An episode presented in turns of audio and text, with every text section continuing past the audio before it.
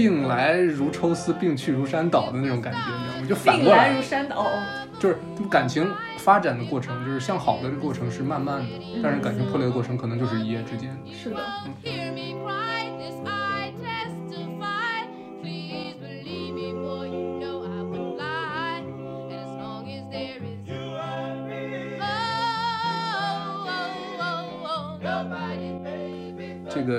据小道消息啊，其实这个电影一开始男女主角不是高司令跟石头姐，对，他一开始是艾玛沃森，艾玛艾玛沃森，就是屈臣氏小姐跟这个爆裂鼓手，也是这个导演处女作长片的男主，叫就迈尔斯迈尔斯特勒啊。艾玛沃森是因为迪士尼真人改编电影，美女野兽啊，对拒绝了这部电影。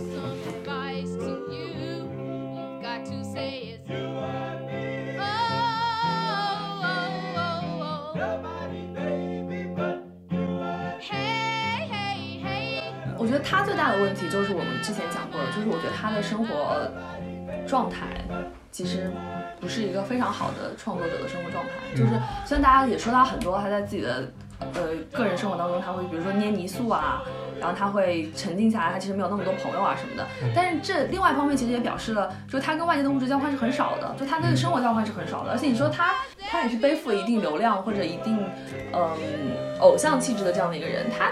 他其实对于自己角色选择，我觉得他是会受到很多东西的影响。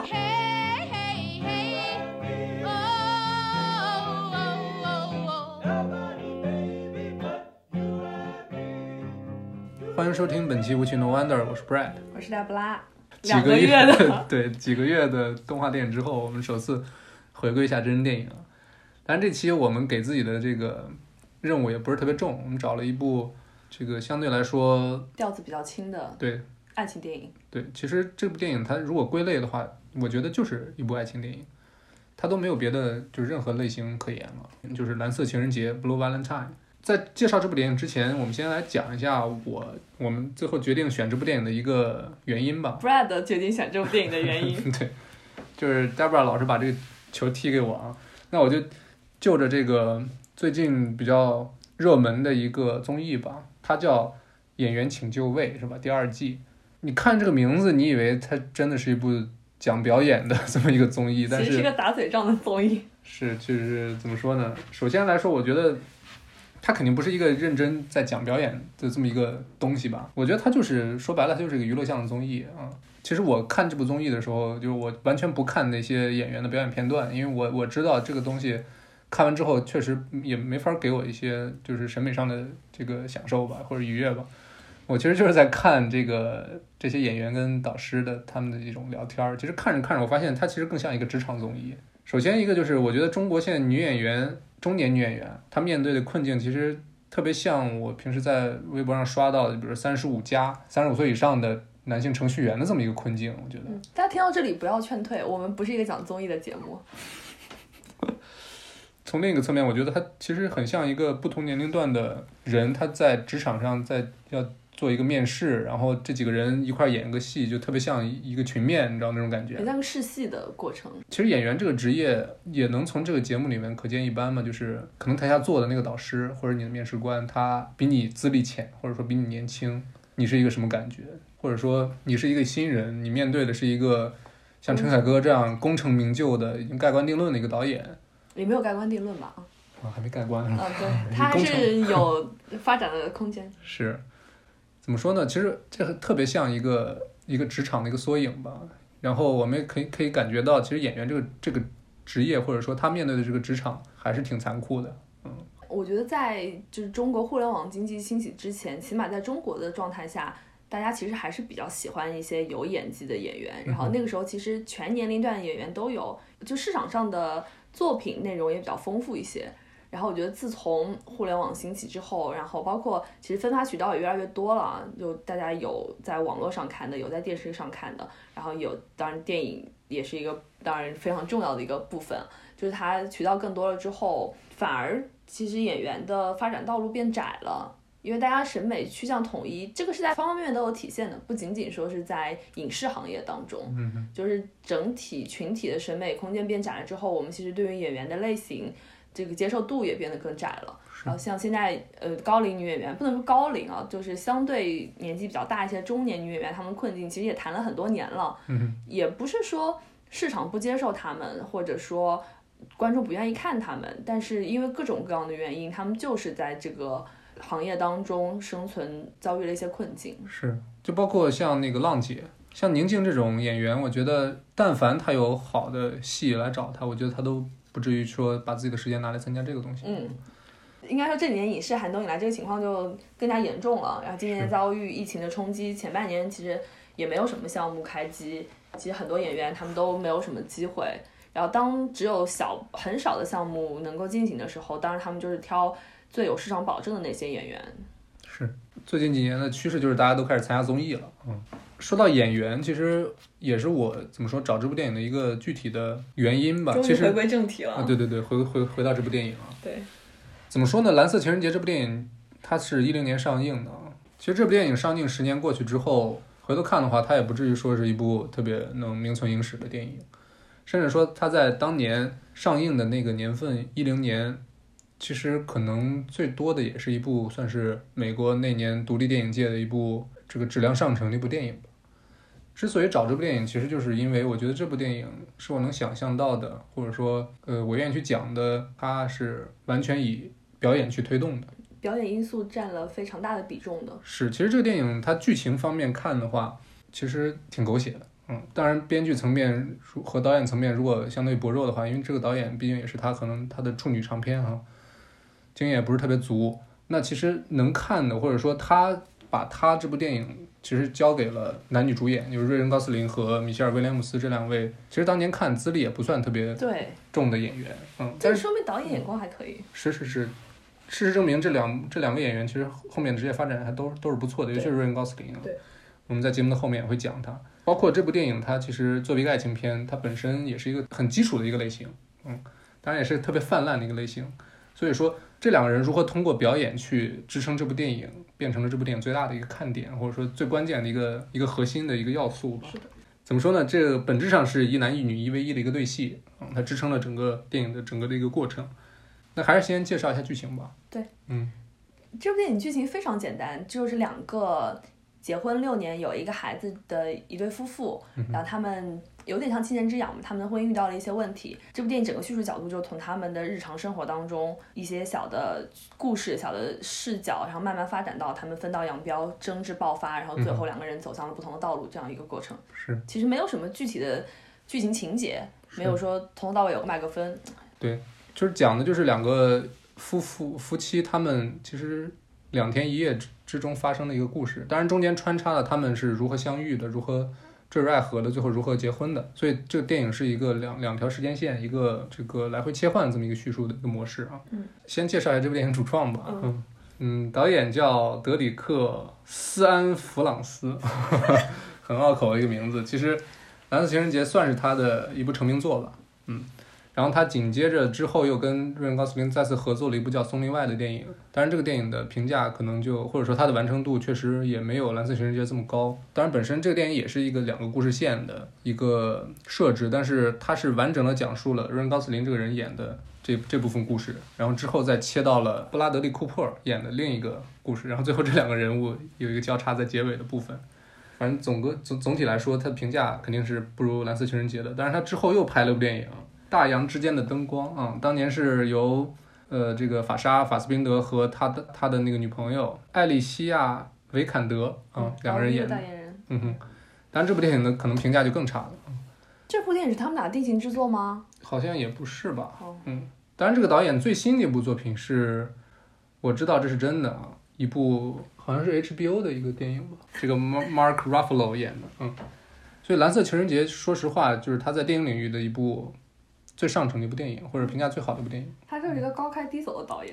有点对对对，高开低走，所以这个主创就就就导演层面，我们就不做过多的一个延伸了啊。当然，主演的话就是一零年之后美国热度最高的一个男演员之一了，就是瑞恩·高斯林和这个米歇尔·威廉姆斯，也是其实米歇尔·威廉姆斯近几年的发展路径，很明显是他他在走一个不断磨练自己演技的这么一个过程。嗯他很少接那种大成本的商业电影。嗯，我能想到的其实就是《毒液》她演的那个女主啊。当然，她更有名的一个身份是希斯莱杰的前女友。对，他们俩一块儿有一个女儿。嗯，就据导演说哈，这部电影在九八年的时候他就开始动笔写剧本了。只不过这个一直到二零零三年，可能他才找到投资。就是说，其实从这个层面来看，也可以感觉到，就美国独立电影它其实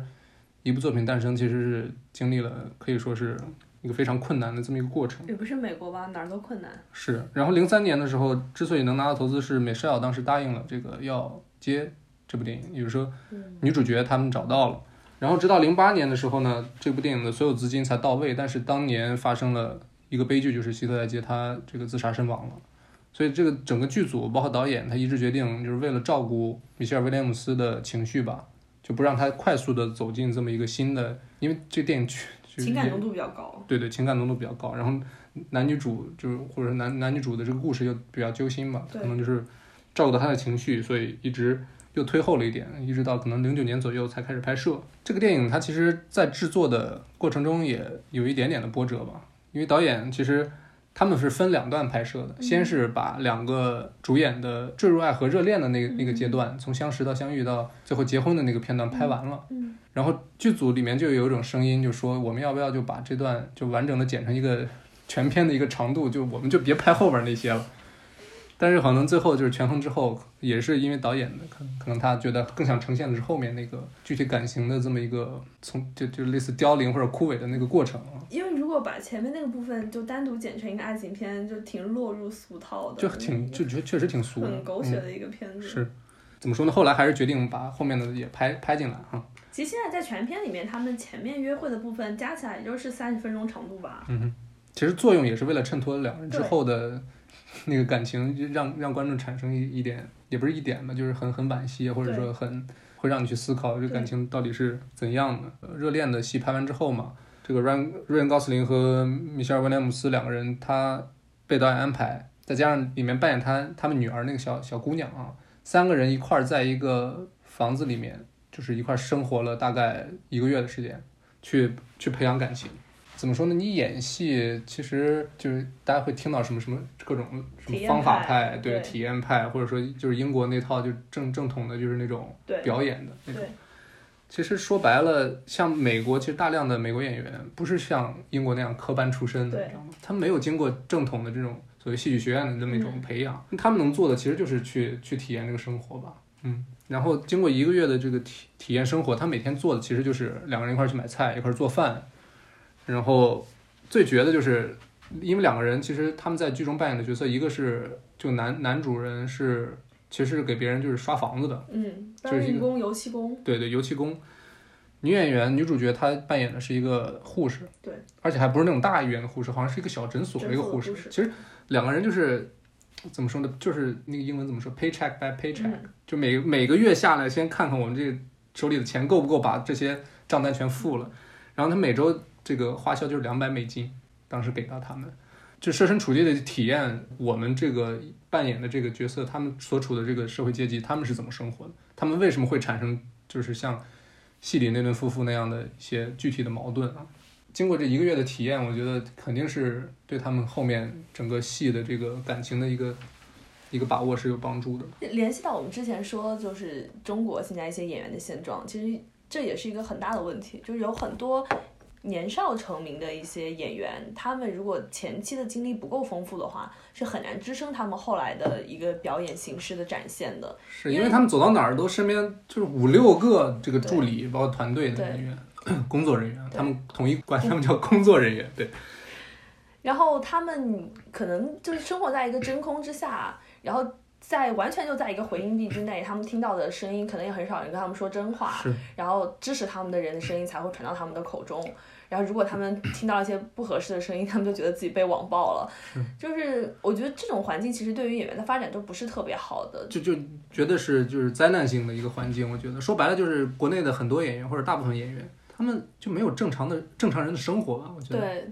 就现在比较有追求的，或者说这些年，呃，比较冒头的一些新生代的演员，他们其实都是有意的去保留自己的生活，然后有意的把自己的工作和自己的私人生活去分开。因为我觉得演员，包括导演，其实包括所有我觉得制作电影的这些人，其实都是创作者。就创作者是一个输出的过程，其实包括我们也是啊，就是我们节目也是一个输出的过程。但是与此同时，我们一定要有一个输入的过程，我们才会有东西去输出，不然的话，你很快就榨干自己，你也不知道要说什么，不知道给大家创作什么样的内容了。我觉得这种正向循环，你有学习到一些东西，你有从外界得到一些滋养，然后你才能经过自己的消化，经过自己的再创作，然后去交给下面的人。就是如果没有这样的循环的话，我觉得演员的职业生涯肯定是不长的。没错没错。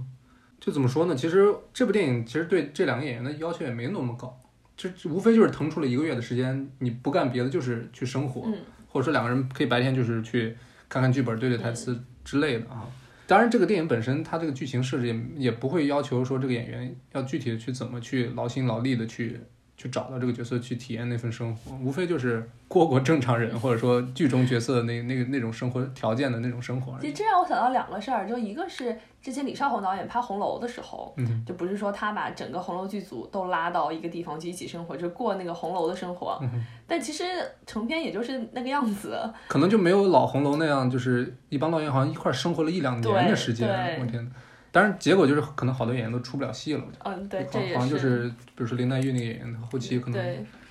就我们现在 对大家的要求没有那么高，就是花一两年的时间去体验角色啊。对，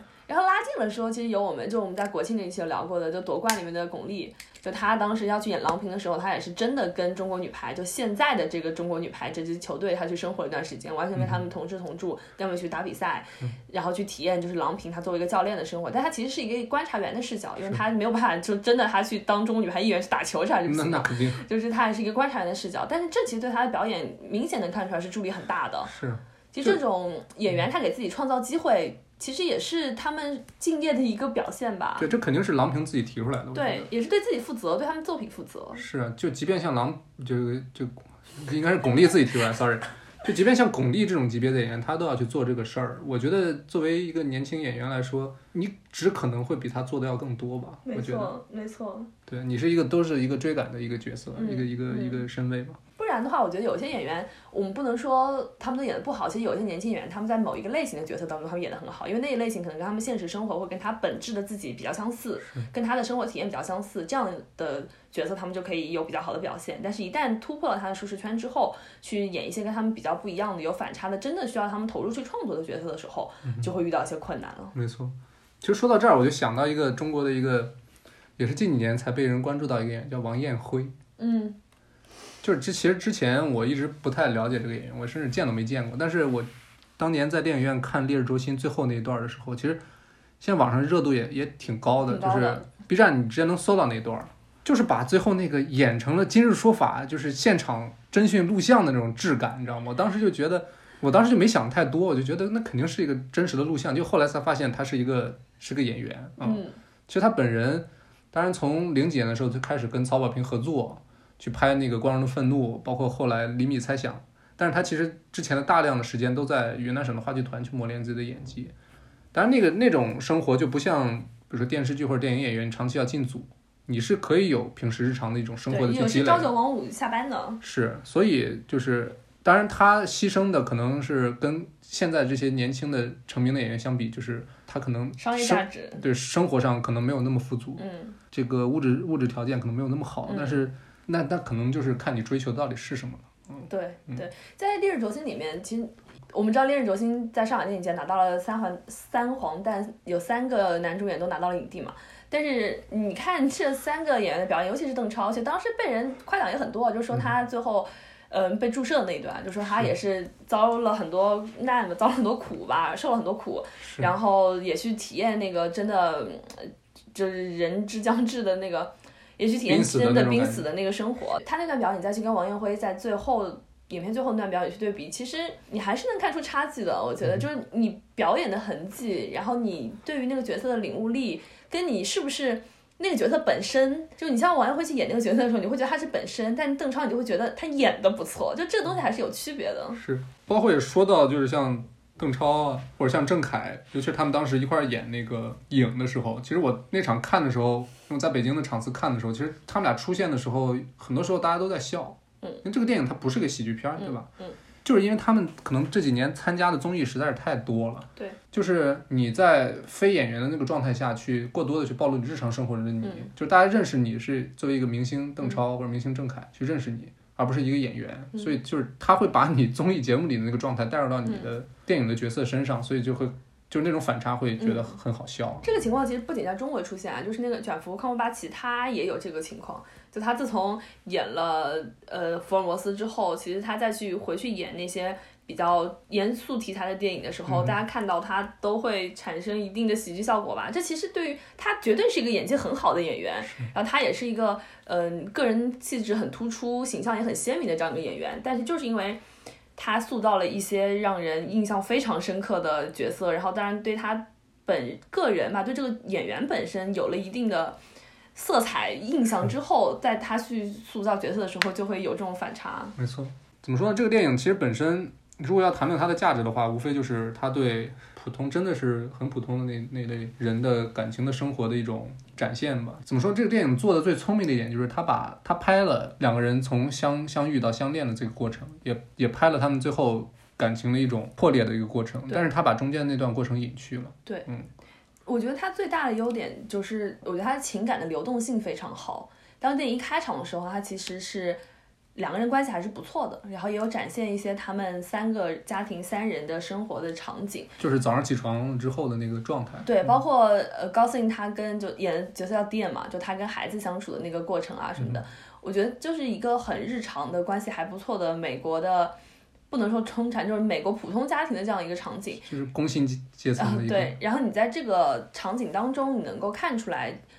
夫妻之间它是有一些区别的。但是你那个时候不会联系到说他们感情之间有一些隔阂，起码我没有，我会觉得说两个人可能是不同的，但是我们可能会带入说婚姻它就是有一些和谐跟不和谐的地方，他们可能有一些相同，有一些不同，然后某一些原因让他们在一起，他们感情可能还是不错的。然后，但是慢慢的，当他给的信息更多了，然后情感往前走了之后，你就会发现他们俩的生活，他们俩对婚姻的态度，对他们未来的态度，对这个家庭塑造的态度是完全不同的。然后慢慢的，其实不过是两天一夜的过程，然后他们就走向最后的分道扬镳，走到最后的分散，然后整个流动都是非常非常自然的。你不会觉得说哪一个点让你觉得，哎，怎么就这样了，就不明白了，他们怎么就和好了，怎么就分开了？你不会有这种突兀的感觉。我觉得这是他处理的最好的一点。而且他做做的最聪明的时候，就是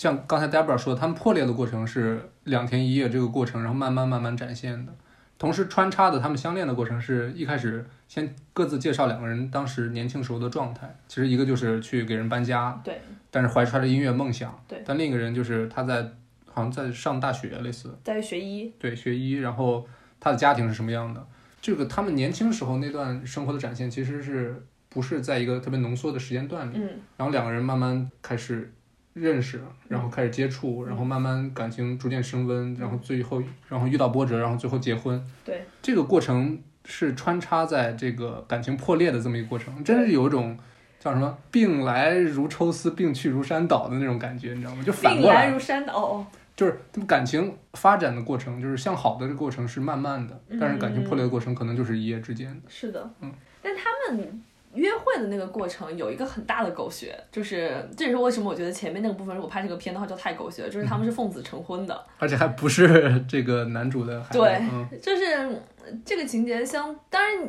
你拍了后面的过程之后，你就会知道这是他们感情的一个伏笔嘛，就他们并不是有很好的感情基础，然后他们一步一步走向很踏实的婚姻的。而是因为了这样一些事件，然后让他们能够快速的进入进入婚姻。虽然说你知道我们知道他们进入婚姻的那个状态还是一个热恋状态，应该说就婚姻就像煮水嘛，就是你煮到一百度的时候，然后你就结婚。感情就像这个东西，然后一百度的时候结婚，然后婚姻只有了婚姻之后，你慢慢的你可能从一百度温度就降下来了。然后如果厉害的人或感情好的人，他们就会一直让这壶水的温度保持在九十度、一百度，他们就能够有很好的感情。但是绝大部分的人，他们可能会维持在六七十度，是一个温的，但是不是冷的。可是呢，他也不像你结婚的时候有那么沸腾的感情了。就是他们走到婚姻殿堂那一步，他们可能是一个高温的状态。但是他们并不是从零度走到一百度的，他们可能是从零度走到六十度，然后六十度直接就被催到一百度了，就是会让我有这种感觉。是，还有一个我觉得电影很好的就是，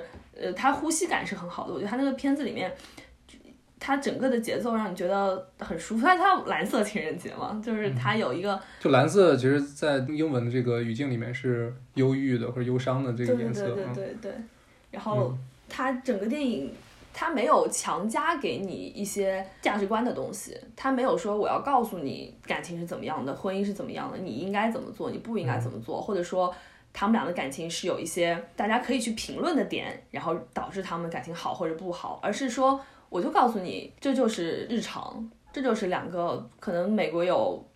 几千万人，他们都过着这样的日子，全世界都是对，这么多。大部分的人他们都在过着这样的日子，可能能坚持下去的人，无非就是他们觉得我要维系一个家庭，我有孩子，然后我觉得平平稳稳的也没有什么不好。但是可能像女主这样的人，他们就会觉得我对我生活有更高的要求，我对于我的婚姻我有更多的想法，或者我愿对于我的。另一半，就是他在片中也说了，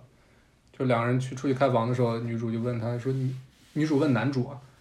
说你有这么多才华，你为啥就不把它就是放放在，嗯，就是就更好的利用呢？嗯，其实就很多时候，如果就是你的那个这个恋人，或者说你的另一半你的，伴侣，对。这么问你的时候，说明其实你们的感情已已出现的问题嗯已经很、很严重了。它中间其实有一个情节，就是呃，他们准备去这个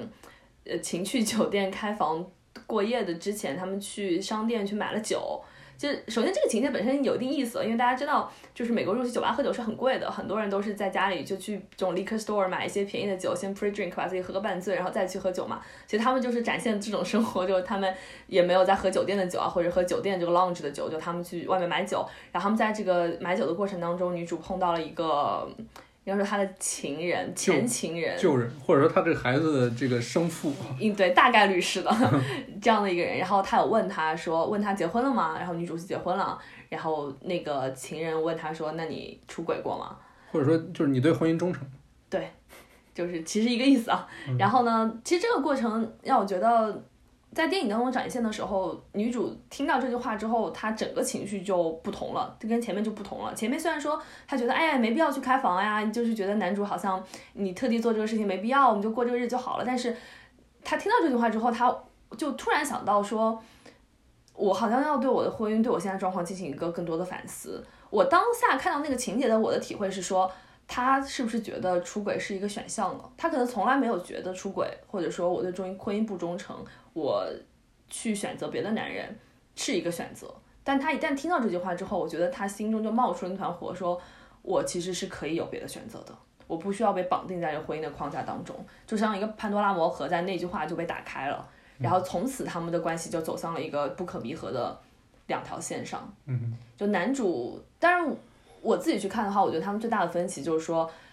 关键姐他们是不一样的人。嗯就男主他更想要有一个平常的生活，他觉得我一天赚一点钱，然后够我自己花，然后我有妻子，我有孩子，我过一个能够维持我们生活现状的感情，这样有这样一个家庭，然后我也我也有一个 house，我有一条狗，虽然他们狗中间也死了。但是这样生活就 OK 了，我可能已经比大部分的人要好了，比那些风餐露宿的人要好了。但是女主不是，她以前她就想学医，她就想当医生，一个女性，她想当医生，然后她可能也是因为怀孕这个事儿，最后可能就没法继续他对的学业。对对，嗯是的，是的。然后他想对男主有更高的要求，你有才华，你为什么不去做一些其他的工作，去施展你的才华？可能过几年那个男主可以变成一个 YouTuber，是是是。然后呃像他的孩子，就他对孩子的教育，他习惯上他也有一些要求，但男主显然是没有的，就他们就是不一样的人，所以像这样不一样的人，你在谈恋爱的时候，你可能会觉得对方很有趣，你会觉得他给你带来很多你之前生活没有的新鲜感。然后所以你在恋爱的时候，每一次约会你可能有不同的项目，然后包括他们唱歌呀，男主随时随地就会给他弹琴啊，什么这都是很浪漫的部分。可是，一旦你进入了婚姻，婚姻就是一地鸡毛，婚姻就是鸡毛蒜皮，就是这是没有办法的事情，就这就是人生活的正常的状态。当他们进入婚姻状态之后，他们就发现这种不同其实是没有办法让他们维持很高的性感浓度的。是。哦，但是男主呢，也有一个在这个剧情当中啊，也有一个让我觉得不能接受的地方，就是男主喝醉了之后去女主工作的地方闹了一通。这件事情对我个人而言是触犯我底线的。当然这个事儿也是压垮他们感情最后一根稻草。嗯其实说回到表演，就是为什么这个戏它可以让人看下去，其实就是一个是展现他们热恋那个那个阶段，其实导演放给了两个男女主演大量的空间，去让他们去这个自由发挥。其实里面应该算是最让人印象深刻的一一场戏，就是男主在弹琴唱歌，然后女主去在跳舞。在街上，然后是，报了一遍美国总统的名字。对，就是那段时候，其实这个导演分别去问了男女主两个人，你们各自的才艺是什么？嗯当时瑞恩·高斯林他因为年轻的时候是那个米老鼠俱乐部的成员，嗯他其实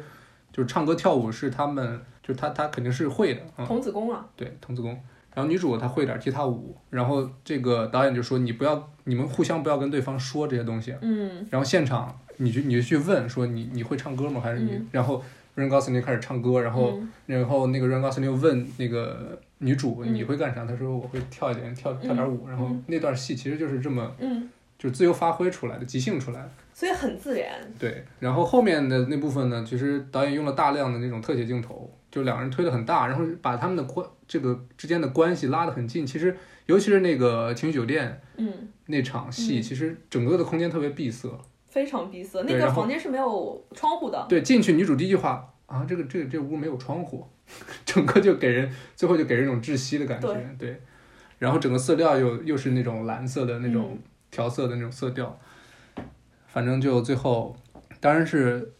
两个人通过表演，就是那段一开始这个迪恩去找去那个女主的工作的地方去找她去吵架，最后还把她的相当于领导给揍了一顿。对，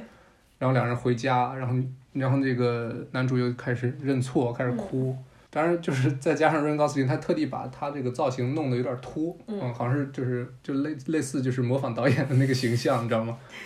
这个男主他在热恋的那个阶段，他谈恋爱那个阶段，其实是挺迷人的。嗯，非常迷人。我刚刚想说，就是是我觉得这两个角色，就即便他们不在这个关系里，我觉得这两个人都是我生活中我会很喜欢的人。嗯就像女主，她是一个其实是很有想法的人，她一直在照顾她的奶奶、奶奶也呃奶奶不知道老了，外婆，对对对对。然后她，包括他跟他在被追的时候，就他在学学生时代，然后嗯她跟处理跟男性的关系，然后他处理跟家人的关系，包括他后来有孩子了之后，把孩子带回父母家呀，什么这一系列，包括把那个瑞恩高斯林她男朋友带回自己家介绍的时候，他其实这一切事情，我觉得他处理都挺不错的。嗯然后甚至他在那个。呃，卖酒的地方碰到他的前情人，然后在工作的地方对他的上司，其实都是不错的，而且她对她自己的生活还是有想法的，这样的一个、一个女孩子。然后瑞恩·高斯林就是他虽然是个这个搬家的，给人搬家的，然后他里面有段戏是他给一个老头儿搬到了养老院，然后他其实就是自发的去把那个老头儿那些旧的东西，然后把整个屋子又布置了一下，就是那那种就由心而发的那种对人的一种关怀、一种善意，其实他他内心其实是一个很善良的人。是的，嗯而且他呃后来还捡到一个就是。以前老人会有的类似于怀表一样的东西，他打开之后会里面会有两张照片，嗯然后那个其实是在已经在遗弃物里面，然后他捡出来，然后带在身上，还当小礼物送给就是他追的女主，当时还是他应该女朋友，他就追的心爱的女生，这都是非常非常迷人的细节，你会觉得他是一个，嗯、其实他是很关注他当下生活的人，嗯就他其实是一个形象挺立体、挺丰满，而且他又有他的才能，他又喜欢音乐，然后包括他在家里会放歌呀，在酒店也会放歌，在车上也会放歌，你就觉得这个人是一个你会喜欢的人，但不要。更不要说，就是高斯林他本身这个形象，就也是一个虽然他秃宝，但是他也是一个很迷人的形象。他肌肉线条非常好，就是这，但是他那个他可能那一个月没有时间去给自己增肥了，只能把自己弄秃一呃，点。对对对，他呃他那个肌肉线条就是又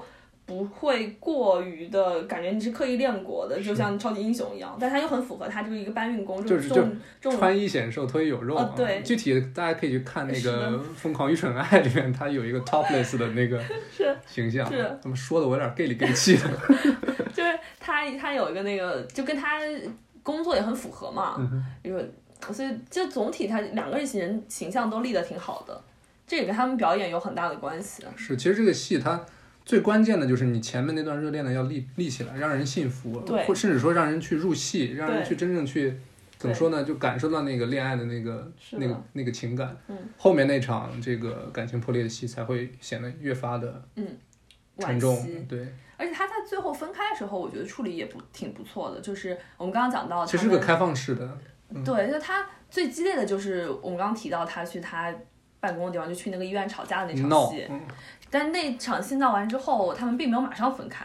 他们闹完之后是先回家，对他之后，对他们闹完之后，瑞恩·高斯林他借着酒劲儿把他们的结婚戒指给扔了，嗯，扔了杂草丛里了，然后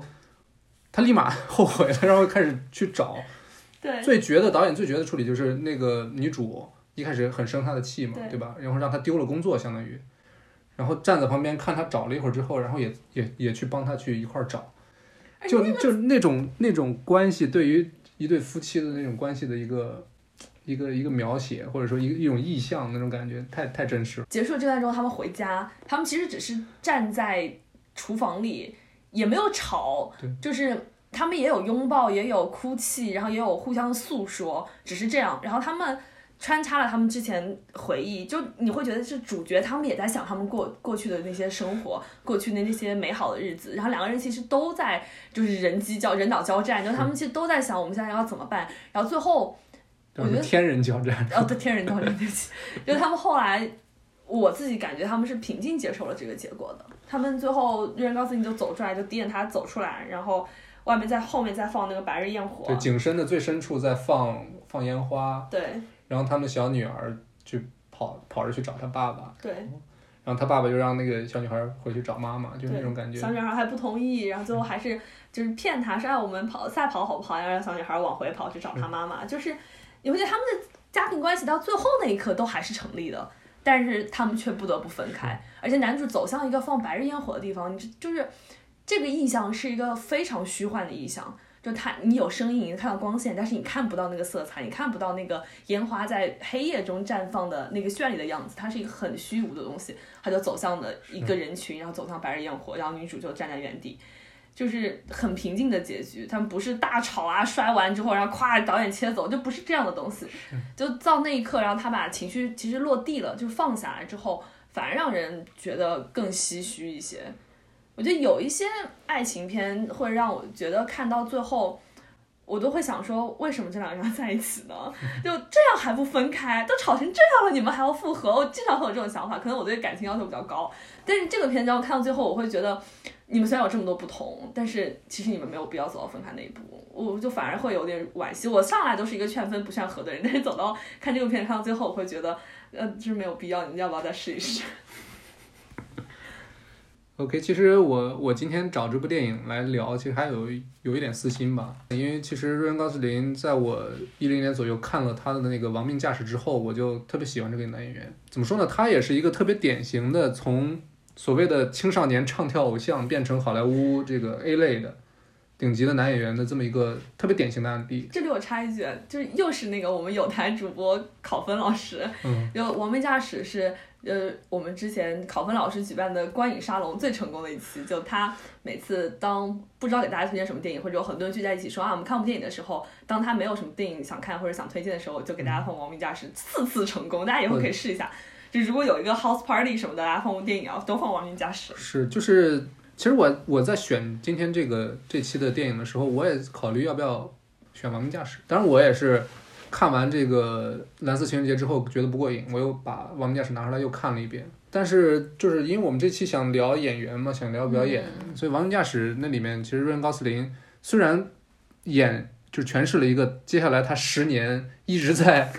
就是比较固定的一个这个这种沉沉默寡言，但是又这个内心温暖的这么一个角色的这么一个形象。但是其实那部电影相对来说更更明显的或者更更大的强项是影像的一个风格，是的，是，所以最后选择了蓝色情人节。蓝色情人节，对，就是瑞恩·高斯林，他一开始作为青少年唱跳偶像，对吧？当然，这个 title 怎么说呢，也也有点，因为他其实因为他是同性出身，嗯，他本身是个加拿大人，然后怎么说，家庭也不是特别的富裕，甚至说就是很长一段时间他出去接一些活儿，他作为一个童星是他们家里唯一的收入来源。最后他这个在十几岁的时候击败了上万名选手，拿到了这个米老鼠俱乐部的这么一个机会。他同组的啊，他当年同届的这个米老鼠俱乐部的人，包括了这个贾老板、贾贾斯汀 Timberlake，还有这个小甜甜布兰妮，嗯，这种咖。这个零零年左右，因为这个贾老板和布兰妮作为歌星哈、就是在美国可能火得一塌糊涂。那个时候，瑞恩·高斯林他作为一个他也不想继续唱跳生涯的这么一个人，然后他尝试去开始去转型作为一个演员。那几年过的其实日子可想而知，我觉得这就是再次表现了演员这个行业其实其实是挺需要沉淀的。是是，而且是挺怎么说呢？肯定比你正常的去公司做一个晋就一步步的晋升要要痛苦很多的。他这个在零零年左右决定转型作为演员，然后在零四年的时候，第一部作品被观众知道了，就是不管是在中国还是在美国都特别火的《恋恋笔记本》啊，《Notebook》。也是一部爱情片，嗯，一部火爆爱情片。对，一部特别特别经典的吧。嗯，当然这部电影除了帮他收获了这个全美的或者说世界范围内的知名度以外，他其实还跟电影的女主角叫 Rachel McAdams，瑞瑞秋麦克亚当斯这个发展出了一段恋情啊，两个人曾经也是一段这个所谓金童玉女吧。其实通过这部电影，它具备了一定的商业价值了，我觉得，但是他没有选择走商业那条路啊。嗯他反而去通过零六年的一部叫《半个尼尔森》的这么一部美国也是一个独立电影，拿到了他人生中的第一个奥斯卡提名。嗯，其实现在我们来看，其实奥斯卡提名对一个演员，或者说他不算是一个特别大的一个荣誉，但是对一个当时年轻演员嗯来说，其实是还是因为他当年才二十六岁，他八零年的，他也是八零代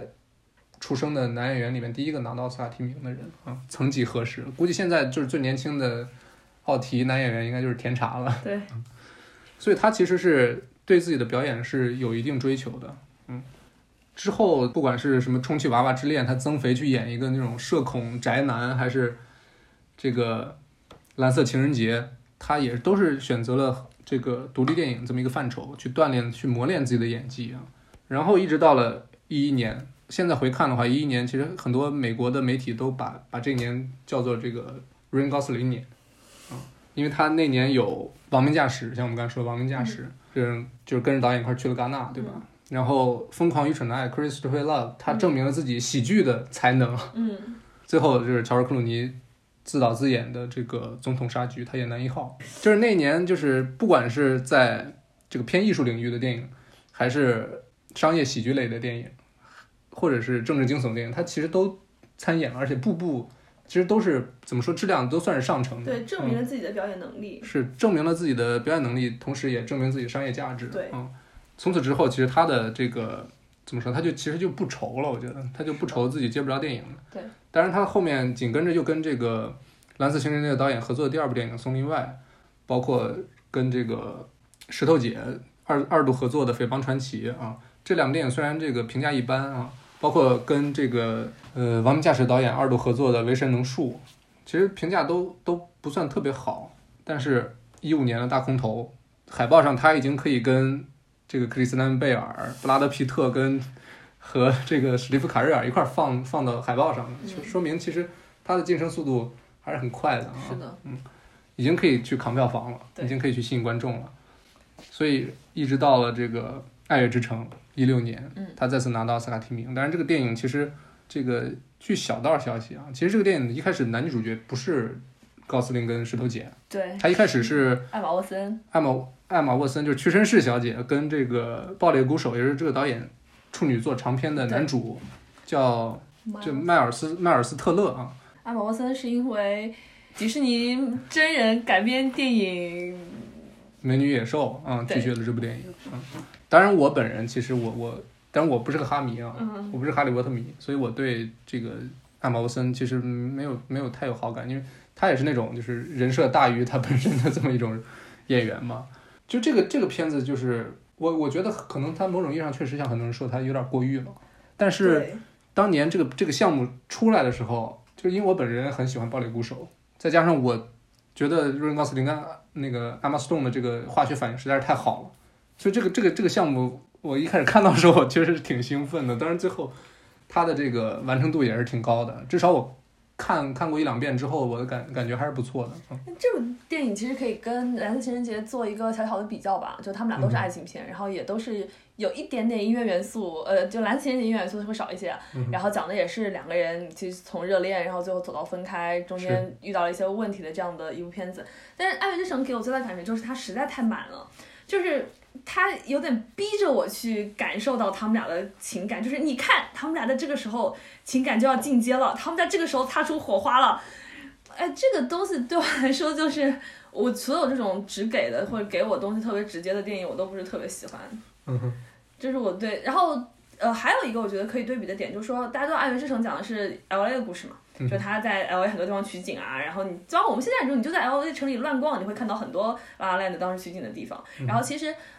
就是这个，它这部电影的这个场景跟这个城市其实发生了一定的化学反应，发生了一定的物质交换。就就你如果换换一个地方，你说阿拉兰如果发生在芝加哥，它可能就没有这个感觉了。然后其实我觉得那个蓝色情人节，它跟纽约这个城市也是发生了一定的感感受，尤其是他们那个约会的那些部分，就他们在那个布鲁克林大桥下面，然后他们发生的那些约会的场景，包括在纽约街头，就在一个转角，然后在那个橱窗前唱歌，就是你。当这么大的一个城市，然后跟两个其实说实话名不见经传的两个小人物，然后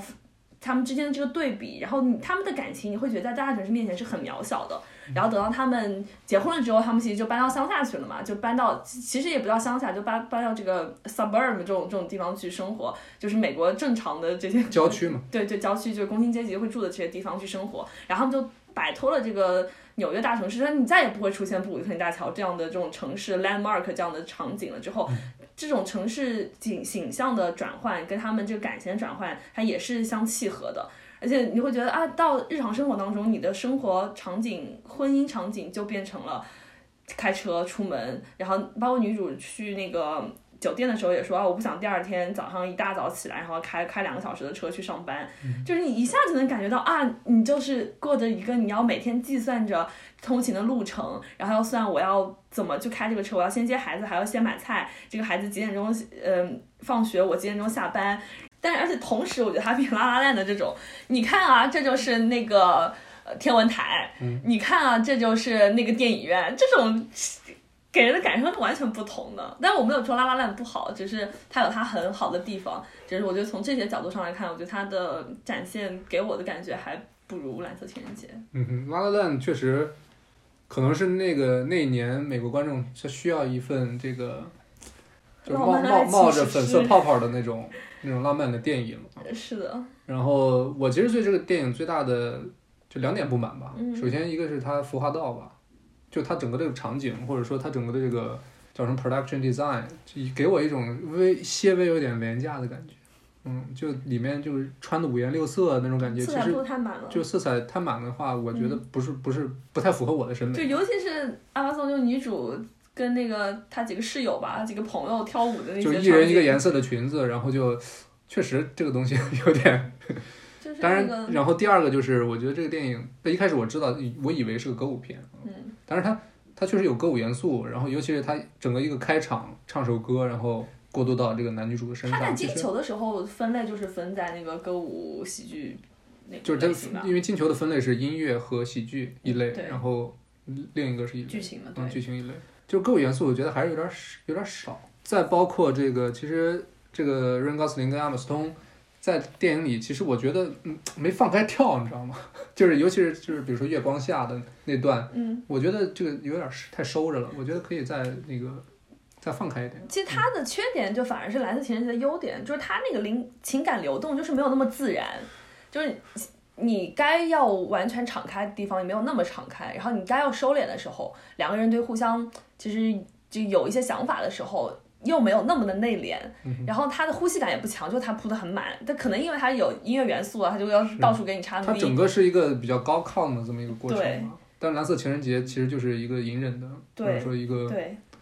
当然有，压抑的过程。也不完全是同一类的影片，只嗯是说有同样的男主，然后他们同一个爱情故事，所以我们放到这里做一定的比较。OK，那比起《拉拉 land》，其实我们在准备的时候也觉得有另外一部片子，其实跟《蓝色情人节》更好做比较，也是大家比较熟悉的片子，就是《婚姻故事》。嗯婚姻故事应该算是是去年上映的，对，应该算是我去年看过的最满意的电影之一了。我觉得你觉得比《Irishman》好吗？你觉得比那个《Once Upon a Time in Hollywood》好吗？都是去年上映的。怎么说呢？就婚姻故事，我觉得它的剧作上，我觉得还是挺扎实。然后它对整个这个关系的展现，我觉得该该有的地方也都做到了。犹豫了，迟疑了。嗯，然后它就是整个观感上，其实比这个，因为《好莱坞往事》怎么说呢？迷你像太重了，是吧？你觉得？对，而且它的结构可能稍稍显有点奇怪了。嗯，当然我也很喜欢那个电影，那个电影也是一个，就是我一看到这个项目，我觉得哇塞，太棒了，就是就梦幻 梦幻组合，你知道吗？就是你很很很开心能看到自己喜欢的演员跟导演一块儿合作。但是《婚姻故事》其实我一开始肯定是对他期待不是那么高的，因为这个诺亚·鲍姆巴赫其实之前的怎么说发挥也是有点起起伏伏，嗯他一直讲的其实就是这个纽约生活的这些人的嗯一些，他其实很像伍迪·艾伦。这个故事嗯讲他自己的故事嘛，婚姻故事。然后，对我其实，在《婚姻故事》之前，我最喜欢诺亚·鲍姆巴赫的一部电影叫《年轻时候》，英文名叫《While We Were Young》。其实那部电影讲的也是一对中年夫妻啊，本·斯蒂勒和纳米·沃茨演的一对中年夫妻遇到了这个 Adam Driver 跟另一个女演员演的一个年轻夫妻这这种故事啊，嗯。就讲的也是夫妻的关系。嗯。然后我觉得，相对于这部电影，或者说是之前的这个弗兰西斯哈，嗯，但这部电影我觉得它不管是从剧作还是从这个指导，整个这个完成度高太多了，嗯。然后整个电影它的就我刚才说的那个叫叫那个 production design，、嗯就是。服化道，就整个孵化道其实对，其实都都都很怎么说，反映出了那个不管是纽约还是洛杉矶的那个城市的风貌，或者说，就是因为男女主是算是这也是文艺青年吧，对吧？他们生活的环境里面那种那种小资的调调，对都做的很到位啊。婚姻故事，我觉得它的矛盾更激烈一些，嗯就他在里面给两个人物的情感动机都给的非常明确。就明显感觉导演他变老练了。他之前不管是这个弗兰西斯哈说的这种年轻女孩在嗯纽约追梦的故事，还是这个年轻时候讲的一一段夫妻，他可能有点中年危机那种感觉。到了这部电影，他真的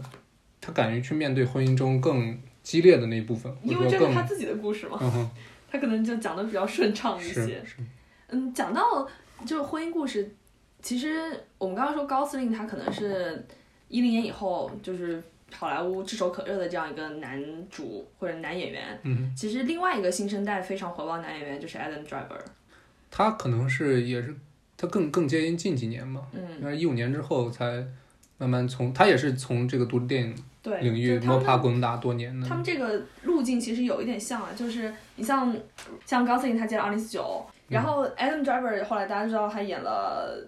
那个《星球大战》，嗯。所以他他们其实也是从独立电影开始，然后后来去接了一些好莱坞大的项目，然后大家其实对他们的演技、对他们在职业生涯上的选择、对他们的能力，其实都是有很大认可的，而且他们现在其实我觉得地位也挺高，然后也都算是新生，都是年年轻的男演员嘛。其实，在他们同辈的男演员其实没有那么多，因为现在其实好莱坞的中流砥柱还是比他们年纪大一些。嗯马特·达蒙那帮嘛，嗯，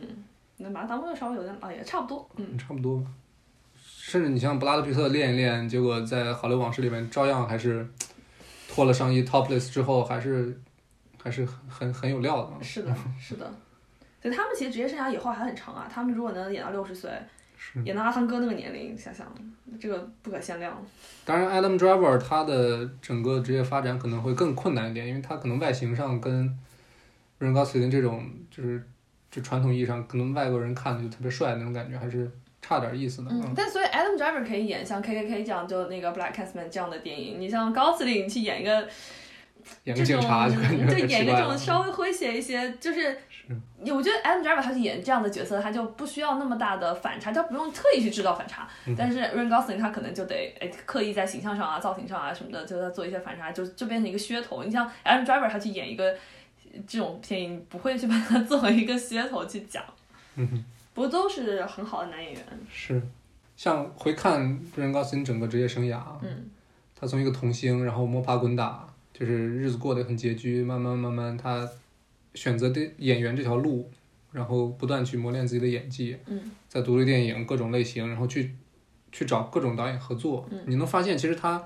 就是合作一个导演，如果他感觉 OK 的话，他他紧接着会合作第二部，嗯，不管是跟这个 NWR 还是嗯。跟这个蓝色情人节这个导演，嗯。或者是跟这个《爱之城》那个导演，嗯。嗯，他都是接连合作两部电影。嗯。你你作为一个演员，其实你自己磨练演技是一部分，但你找对合作的对象，尤其是这个这个时代他最炙手可热的创作者，嗯。也就是导演，嗯。其实也是很重要的。是的，艾瑞之城的导演也是好莱坞最年轻的最佳导演。嗯哼，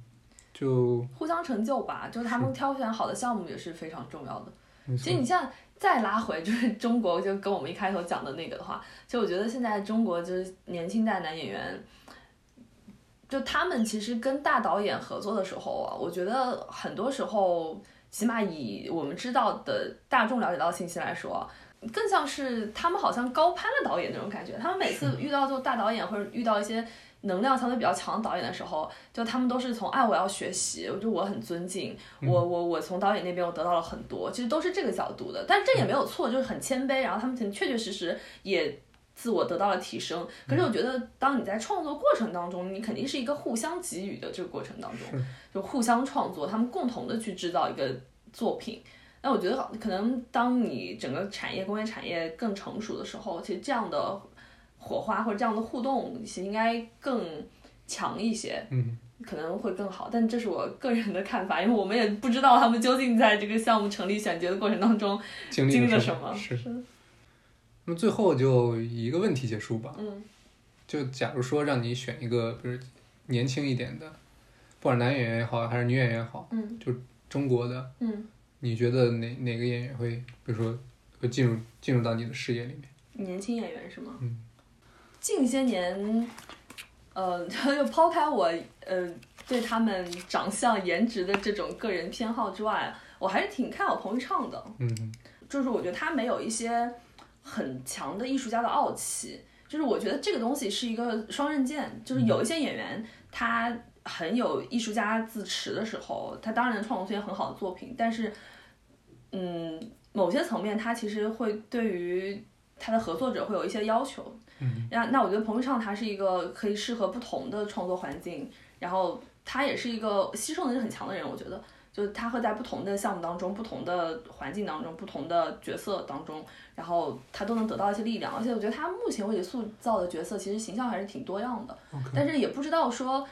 现在中国的环境能给他们多少。中国现在的情况就是说，你创造出一个成功类型之后，之后找你的都会是同样类型的东西。那他是如果把自己框定在，他现在其实就是这种年轻小男孩嘛，这种形象，就是他如果把他自己框定在这个形象当中的话，那。那就不好说了，但他也演过《大象席地而坐》这样的作品，是，就是我刚想说，其实还挺强的。说到彭昱畅，其实我因为我没看过《大象席地而坐》，嗯，就我一直在那个 网盘里面，但是一直没有看，嗯，所以我没法去评价，因为这个某种意义上应该是他算算是演技最最理想的一次了啊。但是因为最近他那个电视剧上了嘛，嗯，因为我我查了一下彭昱畅，他好像九四年的，二十六岁的年纪，他还在演高中生这个。我觉得确实不是一件特别好的事儿啊。因为这个东西，你想啊，就是九四年的演员跟，比如说零零年的演员，其实在中国是一一条层面上的，是一代人，是一代人。那零零年代，就可能现在发展最好就是易烊千玺吧。嗯。那你说他们在角色类型上，其实也有相撞的部分啊。就是你说易烊千玺演的那些角色，朋友就不能演吗？这个也不好说吧，对吧？那那他们，我觉得都是属于就是年轻代的这样的演员，就是几岁的年龄差距，我觉得都不是很大的问题吧。是，就说到易烊千玺，其实我我思来想去，我觉得还真就要让我说的话，我可能因为我其实易烊千玺他成熟的电影作品就一部嘛，嗯，就是《少年的你》。对。就抛开这个电影，就这个所谓抄袭的这种争议啊。嗯嗯。就我我直接说了吧，我觉得他这个电影完全不不算是抄袭啊。呃，对，我也觉得。就就抄袭这个事儿挺扯淡的，我觉得。嗯，但这看大家从哪个角度去讲吧，反正。就白夜行这个东西，哎，算了，不说了。嗯嗯嗯嗯。就单从《少年的你》这个电影里面，它呈现那种感觉，我觉得它是有一个作为电影演员的那那份质感在的。我觉得他最大的问题就是我们之前讲过的，就是我觉得他的生活状态其实。不是一个非常好的创作者的生活状态，就是虽然大家也说他很多，他在自己的呃个人生活当中，他会比如说捏泥塑啊，然后他会沉静下来，他其实没有那么多朋友啊什么的。但是这另外一方面其实也表示了，就他跟外界的物质交换是很少的，就他跟生活交换是很少的。而且你说他他也是背负了一定流量或者一定嗯偶像气质的这样的一个人，他。他其实对于自己角色选择，我觉得他是会受到很多东西的影响。虽然我们夸他，受到团队的影响。对我们夸他的时候，都夸他也很有挑本子的这个眼光什么的，他也很有自己的想法。可是你这东西是没有办法的，就你当这个流量给到他的时候，你我觉得他很多事情是不由他自己控制的，而且换句话说，就是你觉得他就是少年的你，他演了一个十几岁的少年，嗯对吧？然后后面送你一朵对送你一朵小红花，他可能演的还是这个年龄段。对，如果他慢慢随着年龄的增长，嗯他需要到了演，比如说演演谁谁的男男朋友，嗯演谁谁的丈夫，嗯演谁谁的父亲，嗯到那个时候，可能他他的这个人生的这个经历或者这个积累就不足以支撑他去塑造所谓更更更长远的这么一个。我觉得是这样的，而且大家如果了解 TFBOYS 的走红史的话，可以知道他们应该说第二波走红吧，其实是被就是国家钦点的，就是青少年偶像，然后给了他们一些正能量的输送，就让他们在央视啊，在一些大型晚会上去去联合国演讲，对，就是给了他们这样一些资源吧，可以说，所以你一旦有了这样一层形象之后啊，就是嗯，是比较困难的。但是他还是演了青少年，就是《少年的你》里头那个罪犯嘛，算是。对，但是这一定会是他们市场考虑的一个因素吧。但是我不是说他个人演技不好，我只是说，就是在他这个团队运作上，对他这个人，对他这个易烊千玺他这样一个人，他作为演员这个角色的时候，我我会有点担忧。但是他如果可以坚持自己，他的团队可以有很好的眼光的话，当然他发展也是会很好的。嗯哼，那如果年纪再大一点呢？因为易烊千玺跟彭昱畅，我们不能就他年纪二十多岁，对，想说个三十多岁的，是的。如果年纪大一点呢？你觉得有什么人？是我国产片华语片看的太少了。其实，嗯，是有几个现在，女演员咱没说，嗯周冬雨，其实我不是特别看好周冬雨，就是我也是觉得她，她一开始其实呃转型的时候，我觉得他确实那几部片子演的都很好，嗯，但是《七月安生》啊，包括《喜欢你》啊，我们之前也讲过，就这些片子确实都演得很好，可是我觉得他受制于他的形象吧，我我觉得嗯，我很难想象说他演一个成熟女性会是什么样子的，嗯哼，就是而且他就是面对不同导演的合作，其实他的这个水平水准还是起伏比较大的。对对对，就他明他肯定是一个很有灵性的演员，他是一个很好被调教的一个演员，就是他碰到一个好的本子、一个好的团队，他是能演出很好的东西。可是周冬雨给我感觉就是他个人沉淀绝对是不够多的。这个我我我不是说有什么学历歧视或者怎么样，但是他明显给我感觉是个人知识储备是不够的。嗯，这个这个这个，我觉得大家其实都知道吧。这个东西长线发展来说，我觉得肯定对一个演员他是有影响的。肯定的，嗯。其实说了这么多，我们就是不希望这个华语圈的演员步入这个就是香港电影那部分演员的那个后尘。其实嗯你像这个，尤其是谢霆锋或者余文余文乐，包括就是女演员，我也说不上来吧，就是之后嗯，就就断了，就直接就给断断崖式的消失了。流砥中流砥柱还是刘青云呀、古天乐呀，谢？霆锋啊，对，这这这这部分，甚至年纪更大的郭富城啊，梁这个梁家辉这部分啊，就是这这点其实还是很恐怖的，嗯就是如果你没有年轻的演员，说白了就是那些年轻的题材，你都都无法去执行。其实中国还是有一些就年纪稍大一些的优秀男演员，像张宇啊，像王传君啊，其实他们都还是就也很有个人追求，然后演技也不错的演员，但是明显市场对他们的期待就没有那么高，而且适合他们的戏，或者说题材也也挺有限的，我觉得没有给到他们足够的机会吧。就发挥的空间。是，嗯，但反正说了这么多，我们还是祝愿我们国产的对对对对对。呃男女演员们啊，就这一期聊的边缘话题比较多，是。像我们做这档播客，其实我们也是希望能够让大家关注一些，嗯、平常可能没有那么多人关注的电影，关注一些可能不那么红火的一些演员，嗯，然后大家如果能够看到他们很好的演技、很好的表演、很好的作品，然后优秀的创作者他们制造出来的这些知识产品的话，其实我觉得更多人看到他们，这样也会给市场一些反馈。嗯哼。OK，感谢收听本期《武器 No Wonder》，我是 Brad。我是黛布拉，我们下期再见。I can't really sing. I have to sing goofy in order to sing. Like I have to sing stupid. Okay?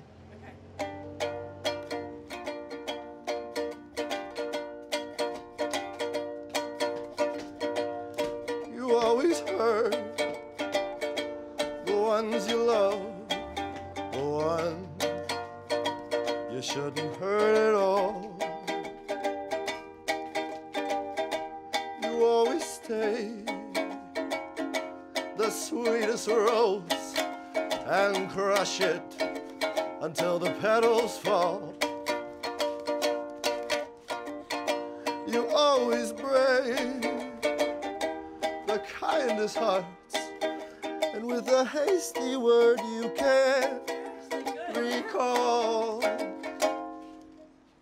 slow dance. Slow dance to this part. And if I were old